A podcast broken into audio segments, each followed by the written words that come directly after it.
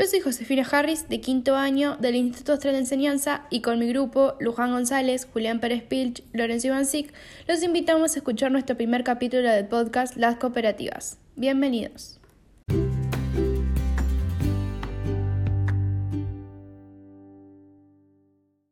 El tema principal del podcast del día de hoy va a ser el porqué de una cooperativa. Te vamos a dar muchas razones para hacerlo y empezar a ser parte de una economía solidaria.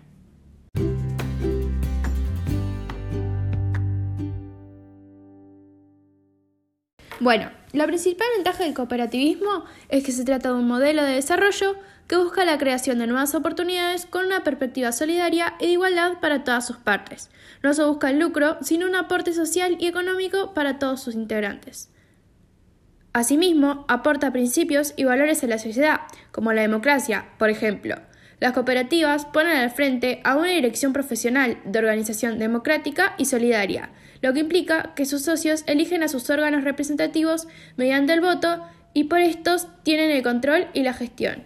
Otros valores también pueden ser la participación, ya que la búsqueda de recursos la realizan entre todos y a su vez mantienen la igualdad de género entre el hombre y la mujer la solidaridad, la creación de cohesión social, empresas comprometidas especialmente solidarias con el entorno, que funcionan con criterios de responsabilidad social y generadoras de empleo estable, ya sea para personas jóvenes o de mediana edad, que den confianza y seguridad. Concluyendo, formar una cooperativa es darle un marco a la forma de trabajo, asumir compromisos y responsabilidades bajo una estructura legal. No obstante, los principios cooperativos resultan de gran importancia para la formación y desarrollo de los socios. Estos mismos los clasificamos en siete y los explicaremos en el siguiente segmento.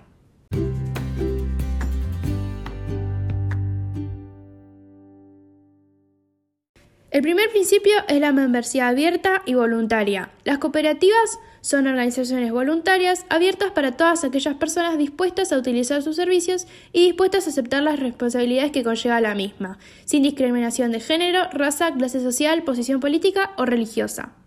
El segundo principio es el control democrático de los miembros. Estos últimos son quienes participan activamente en la definición de políticas y en la toma de decisiones. En las cooperativas de base, los miembros tienen igual derecho de voto, un miembro, un voto, mientras que las cooperativas de otros niveles también se organizan con procedimientos democráticos. En tercer lugar, tenemos el principio de participación económica de los miembros. Los miembros contribuyen de manera equitativa y controlan de manera democrática el capital de la cooperativa. Por lo menos una parte de ese capital es propiedad común y usualmente reciben una compensación limitada. El cuarto principio es la autonomía e independencia. Son organizaciones autónomas de ayuda mutua, controladas por sus miembros. Si entran en acuerdos con otras organizaciones, lo realizan en términos que aseguren el control y mantengan la autonomía de la cooperativa. El quinto principio es la educación, formación e información. Brindan educación y entrenamiento a sus miembros, a sus dirigentes electos, gerentes y empleados, de tal forma que contribuyan eficazmente al desarrollo de sus cooperativas. A su vez, informan al público en general, particularmente a jóvenes y creadores de opinión, acerca de la naturaleza y los beneficios del cooperativismo. El sexto principio es la cooperación entre cooperativas. Las cooperativas sirven a sus miembros más eficazmente y fortalecen el movimiento cooperativo trabajando de manera conjunta por medio de estructuras locales, nacionales, regionales e internacionales. Séptimo y último principio, compromiso con la comunidad. La cooperativa trabaja para el desarrollo sostenible de su comunidad por medio de políticas aceptadas por sus miembros.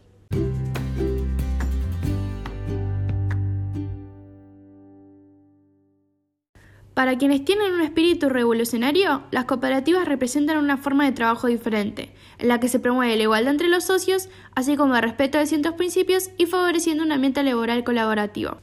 La cooperativa presenta una serie de ventajas respecto a otras formas societarias que son las siguientes. Responsabilidad limitada. Los socios solamente son responsables por el capital que han aportado, no más. Bonificaciones fiscales. Por su especificidad pueden gozar determinadas excepciones y bonificaciones a nivel fiscal.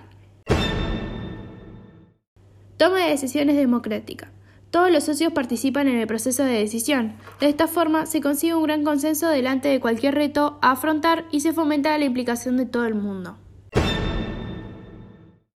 Gestión normalmente austera y poco arriesgada. Al tener que tomar la decisión en grupo, normalmente la mayoría son adversos al riesgo y no se precipitan en determinadas inversiones que puedan poner en riesgo el futuro de la cooperativa. Alta comunicación entre los socios. Al estar todas las personas muy involucradas en el funcionamiento, entre ellas hay mucha comunicación y la transmisión de información acostumbra a ser rápida e eficaz. Existen programas gubernamentales que les facilitan la financiación.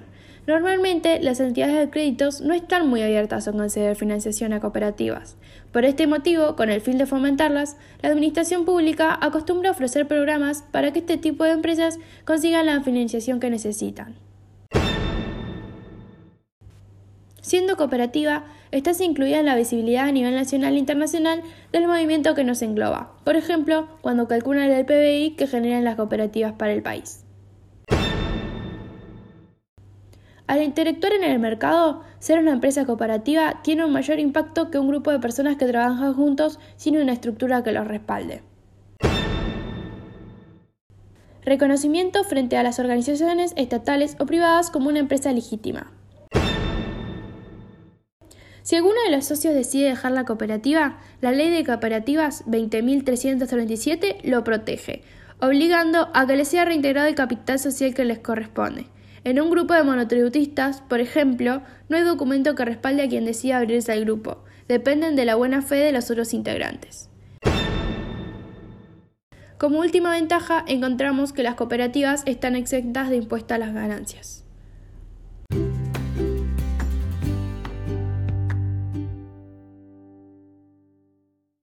Como grupo, esperamos que este primer capítulo les haya ayudado a entender más sobre los beneficios y ventajas que tiene formar parte de una cooperativa o crearla. En el próximo episodio, mi compañera Luján va a hablar más sobre el concepto de cooperativa y su historia. Los esperamos.